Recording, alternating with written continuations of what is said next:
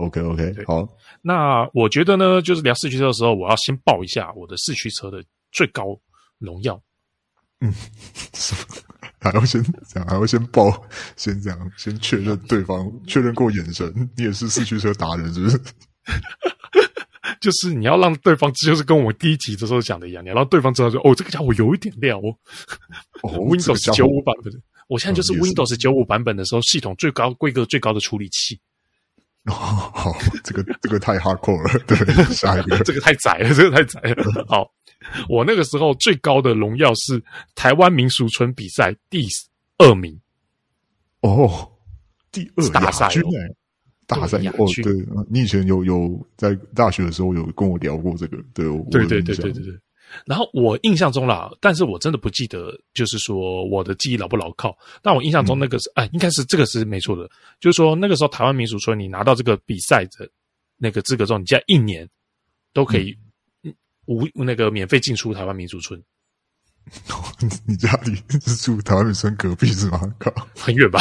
远到爆！我记得我我是我爸是专门开车带我跟我朋友去参赛的。哦，对。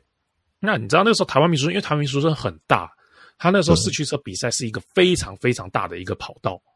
呵呵呵，对，那个是应该是我小时候到现在应该是有史以来见过前几大的一个跑道，应该是最大的。对，那个年代，因为那个年代其实四驱车有分，先跟各位听众大概讲一下。如果说不熟四驱车的，四驱车大概有分，就是这田宫的，就是四驱车做出这个田宫田宫的牌子的旗下任何的零件。那原则上，正规的比赛都是田宫出产的零件跟它的马达，这些是它正规赛使用的零件。嗯、那但是台湾，你知道，台湾就会很多副厂副牌的东西。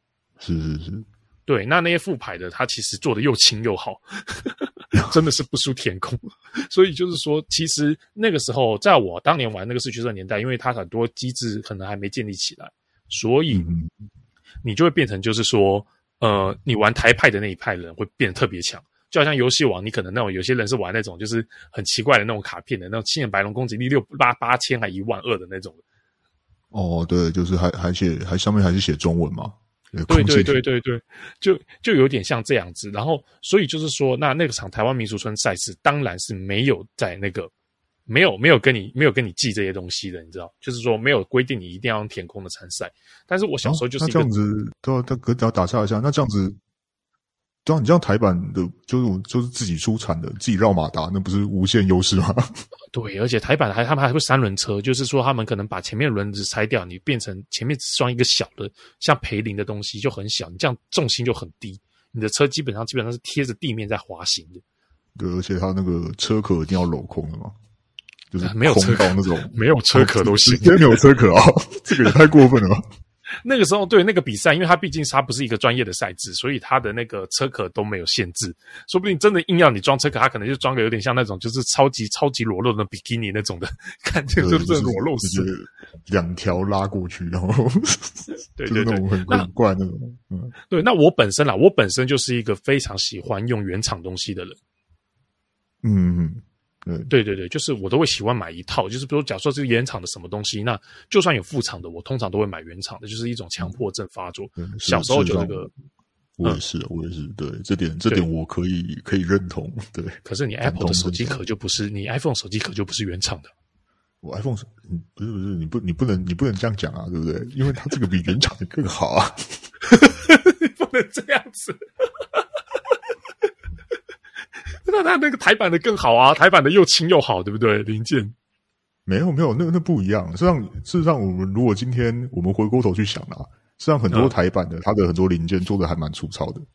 哦，对对对，它就是它不注重外观，它只注重它的内在，就是它的那个普通的那个实用性啊。对，就是玩，就是如果听众朋友知道我们在讲什么的话，因为那个时候田宫日本嘛。然后跟我们台湾，我们自己在那边就是出产那些。事实上，我觉得台湾的零件它就是追求快，快很就对对对，对，就是什么都没有，就是追求快。然后，可是如果像田工的话，事实上你会感觉到它的它的做工的确是还蛮精致的，而且它的那些其他车壳啊，什么原厂的那个的做工，是让你拿台就是我们台湾自己这样生产的来看，我觉得比一比上是有差的啦。对，然后你知道台湾的零件一个很大的一个点是在于，就是说，我觉得也很有台湾人的风气，就是它连配色都超级诡异的。我记得小时候人家那个三轮车的那个哦，不上面不是金色就是粉红色，就是亮绿色，哇，就是一个很他妈超级超奇怪的颜色。然后那个轮胎一定是迷彩的，对对对对对对对，那个迷彩而且是脏脏那种迷彩的，对对，对，对，海绵胎啦，海绵胎，迷彩海绵胎，海绵胎，嗯，对，那就是说它就是好，那所以这场我们回归到我刚刚讲的那个赛制，对，嗯、然后台湾民俗村赛制，它轨道非常非常大。所以变成什么？嗯、台湾的那些车，他们去报名之后比赛的时候，他们的店跑不完全场。哦，跑不完啊，有这么大好不好？这么大，因为不是他们那个车太快了，所以他们那个耗电量都非常非常大。那在那个年代，哦、它的电池技术还没有那么那么扎实的情况下，然后他们都没办法跑完全场。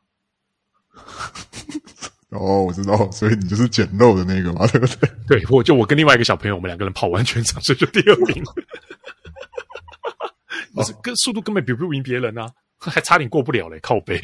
哦，对，然后那个就那那些弯道是起伏的嘛，就是上上下下。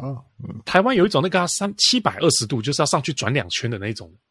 哦，对，那个时候那个速度不够快，基本上是过不去的。对，好，这个，然后我跟各位听众，就是假设没有经历过这个四驱车年代的，或者是经历过的，我们来复习一下。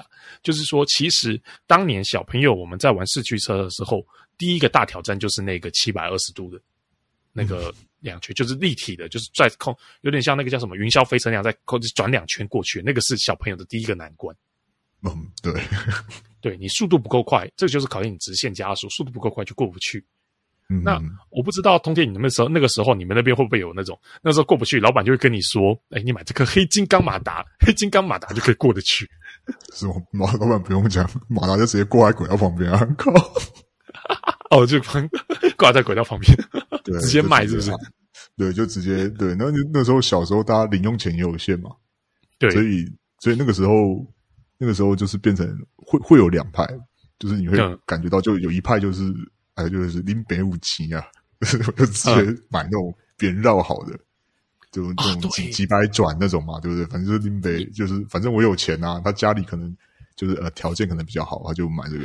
然后另外一派就是 就开始拿铜线在那边绕嘛，就开始研究，你知道，土炮式的金字塔绕法，对，就开始就开始研究，然后就跟你讲说怎么转怎么转啊，对吧？然后。要要要跟要跟那个要跟没玩过的听众解释一下，就是说他这个马达这个东西，就是所以我认为我现在要先先先偷渡一个观念进来，就是说假设现在听众或什么的，你们将来小孩的话，我觉得玩四驱车是一个培养一个理工头脑的非常好的一个那个呃地方。哦，是是是，对对，因为你有你会遇到很多问题，然后你会你你这四驱车培养的是一个你解决问题的能力。对，没有错，就是你你的组装啊，还有你你去怎么样去把这个车子给造起来。对对，那刚刚讲到绕马达就是一个很重要一点。你要是小朋友，你根本就不知道什么是绕马达，它的作用是什么，你一定要学电磁学，你才知道的东西。然后它那个绕马达那个绕法，跟它那个造出出来的转速，还有那个磁铁是不是强磁，都有很大的关系。嗯，对。这个这个倒是真的，对对对对对，所以说这个是培养一个一个小朋友出奇的一个，就是一个解决问题的一个非常好的一个教育方式。那好，回归到刚刚绕对土炮的绕马达，对了，那就是说那个时候没钱的小朋友，你就是要不你人家绕好了很贵哦，我记得不便宜哦，而且还有分你里面用的是什么线，铜线啊，还是还是很多线？我记得还有更贵的线的。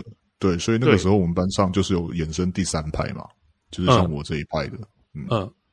你是什么派？用几十块钱跟别人买他绕好的马达，可是他怎么会这么便宜卖你？因为人家绕好的通常因为不是没有，嗯、我们班上自己绕的啊。我们班上不是有有两派嘛？哦、可是就是他买现成的嘛。嗯、那另外一个就是他会自己去买书研究的嘛，对不对？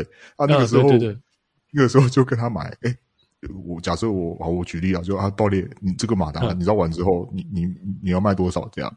嗯，那个时候小朋友不懂啊，就一百块嘛，对不对？一百块就直接就打字就给他，然后就是拿着马达这样。那个时候，那个时候，因为我我现在你这样讲，我就想起来我以前那个同学，他就是很喜欢去研究这些东西，他就是那种标准那个下课会去抓会去抓蚕壳啊。流流 产科，知道？对，然后他就是在那个小时候不是有那个自然科学课吗？对，就是会做一些这种小实验，有没有？他就是对这个很着迷，他上课就是一直在后面绕马达。他的那个我还记得，他那个他的桌书桌里面都是什么竹筷子啊、铜线啊，嗯，有那种橡皮筋啊，然后各种零件这样，就很像 真的真的很像土木博士，你知道吗？